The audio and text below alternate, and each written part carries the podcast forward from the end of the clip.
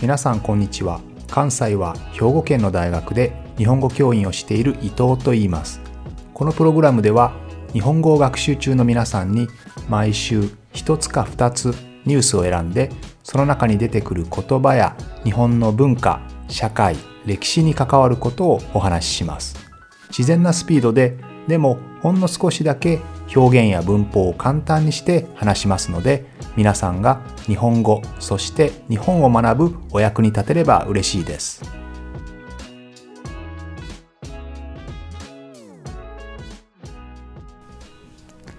いよいよ新学期が始まりましたね、えー、日本では桜のシーズンですけれども何かと新しい学期が始まる時は忙しくてですね私も大学の仕事がかなり忙しくて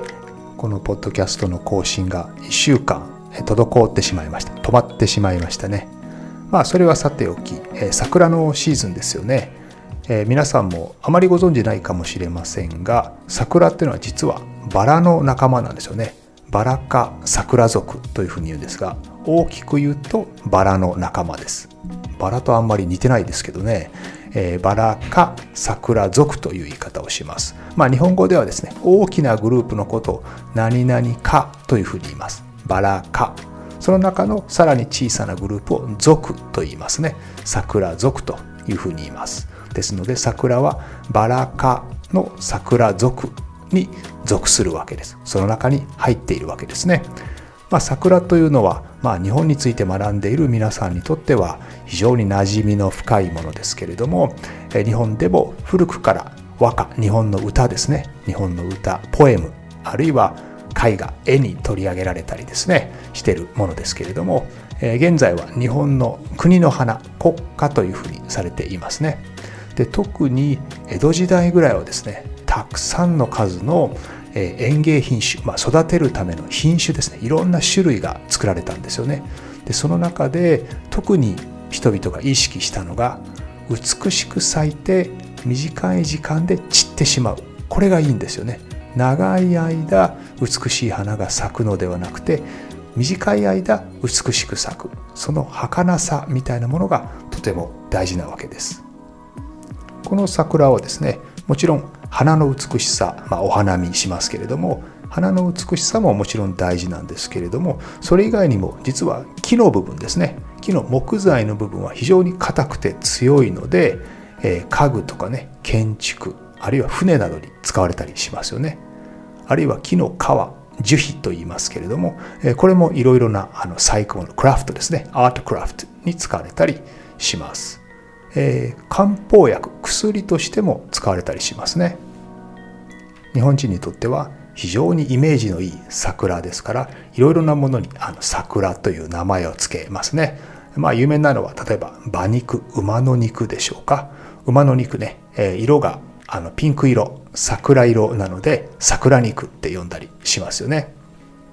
ちなみにお店などで偽のお客さん、まあ、フェイクのお客さんですね。たくさんお客さんがいる店は人気がある感じがして例えばラーメン屋にたくさんのお客さんが並んでいるとあそのお店のラーメン美味しいのかなと思いますよね。ですのでそんな風に偽のお客さんを並ばせたりするんですけどそういうお客さんのことを桜と呼んだりします。なんでこれを桜っていうかというとですね、えー、先ほど言いましたように桜というのは短い時間に美しく咲く。その後散ってしまう。いなくなってしまうんですね。ですのでそれと同じで、えー、そのお客さんもまあ偽物のお客さんですから短い時間だけお店に並んでたくさんお客さんが並んでくると自分の役目は終わりということでパッと散っていく。パッといなくなる、まあ、こういうところから桜のお客さんと呼ばれたりするわけですね。桜は大変美しいのでまあ、古くからいろんな神話ですね昔話に出てくるわけですけれども非常に美しい女性の神様が宿っている、えー、そういう木だと言われています。でこの桜というのはですね、まあ、その神様の名前はこの花咲夜姫の御事、まあ、少し長い名前ですけどこの美しい女性の神様を表すのが桜の木なんですね。さてこの非常に美しいこの花咲夜姫の御事という女の神様はですねあまりに美しいので「ニニギの御事」という神様に一目惚れ、まあ、パッと見てすぐ好きになったんですよね。このニニギノミコトというのは太陽の神様アマテラス大神というのがいますけれどもこの女性の神様の、まあ、孫なんですね孫のニニギノミコトが、まあ、天から、えー、空からですね日本を統治するように、えー、使わせた神様。これがニニギノミコトなんですけれどこのニニギノミコトが一目惚れするんですね。この女性と結婚したいということでその女の神様に求婚します。結婚してくれと頼むんですよね。でこの娘この綺麗な女の神様は実は山の神様の娘なんですね。この花咲夜姫の御事っていうのは山の神様の娘なんです。でそれを山の神様喜ぶんですね。おニニギの御事という神様に求婚されたか結婚を申し込まれたかそれはめでたいことだということで実は2人の娘を送るんですね。1人はもちろんこのこの花咲夜姫の御事美しい、えー、桜に現れる女性の神様です。この神様ともう一人ですね岩永姫という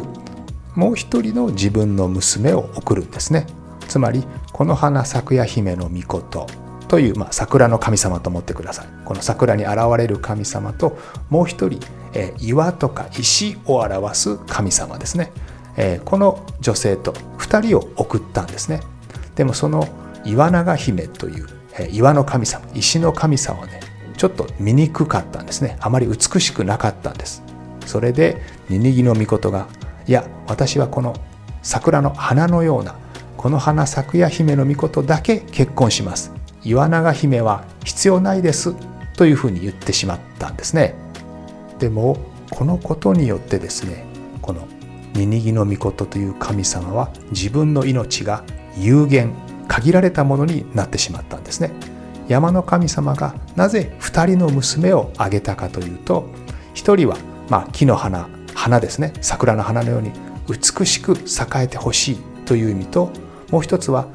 岩永姫岩の神様石の神様、まあ、非常に硬くて強いですよね。ですのでこの岩や石のように永遠に続くようにというこの非常に花のように美しく栄えて岩や石のように長く続くというこの2つの願いを込めて山の神様はニニギの御事に2人の娘を娘の神様をあげたんですけれど、え岩の神様がちょっと醜かったので、え断ってしまったんですよね。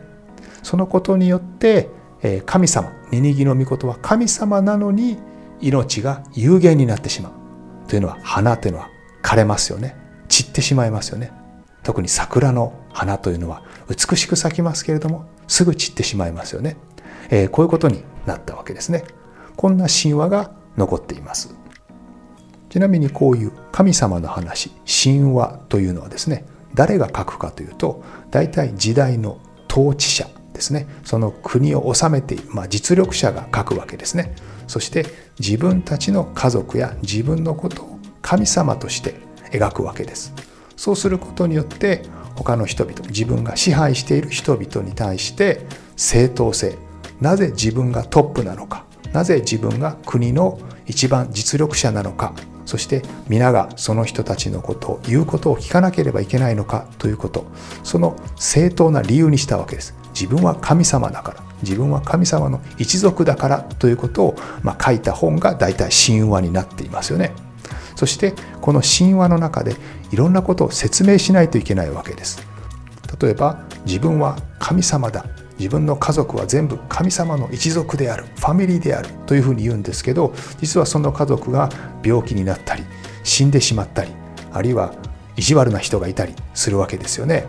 でもそれっておかしいですよね。神様万能の神様なのに死んでしまったり怪我をしてしまったりするっていうのはおかしいですよね。ですのでそういったこともちゃんと正当性理由を表すために話を作るんですよね。ですので今回のようにえー、自分の一族であるニニギの御事という神様がなぜか人間と同じように有限で死んでしまうというのはこんな理由がありますよ。岩の神様を、えー、自分の結婚相手として認めなかった断ってしまったからですよ。というこんなふうにですね神話を作って人々に納得してもらう理解してもらう必要があったということですよね。その意味ではこの美しく咲いてパッと散ってしまう。この桜の木というのはですねこのお話にぴったりだと思いませんか？ちなみにこの桜の木のえ神様のお話ですね。この花咲夜姫の御事のお話というのは実は東南アジアから来てると言われています。東南アジアの古い伝え話でですね人間が石からあるいは岩から生まれなくてバナナから生まれてしまった。ですので命が有限である命が限られているというこういう話が東南アジアの方にあったんですよねで、えこれはですね要は人の死人が死んでしまうということを、まあ、どのように考えるかというので、いろいろとこう説明をするために、えー、こういう話があるんだと思うんですけれど、それが日本に伝わってきて、日本の天皇ですね。まあ、国の統治者、国を治める人が、えー、神様なのになぜか命が有限であるということの説明に、これをうまく使ったというふうに考えることができるわけです。ということで、えー、今日は新学期で新学期といえば桜の季節ですね。ですのでちょっとした桜の話と神話の話をしてみました。日本というのは昔から儚さ何か美しいものや栄えているものが短い時間で終わってしまう。そういうところに逆に美徳を感じるまあ、それを美しいと思う。それを素晴らしいと思う。ですね。美しいものや栄えているものが長い間続くんじゃなくて、短い期間で終わってしまう。そこがむしろ儚くて良いというふうに感じる。そういう国民性を持っていますよね。そんなことを感じながら皆さんも桜を眺めてみるとまた少し違った考えが浮かぶんではないでしょうか。ということで今週は桜のお話でした。また来週も聞いてくれると嬉しいです。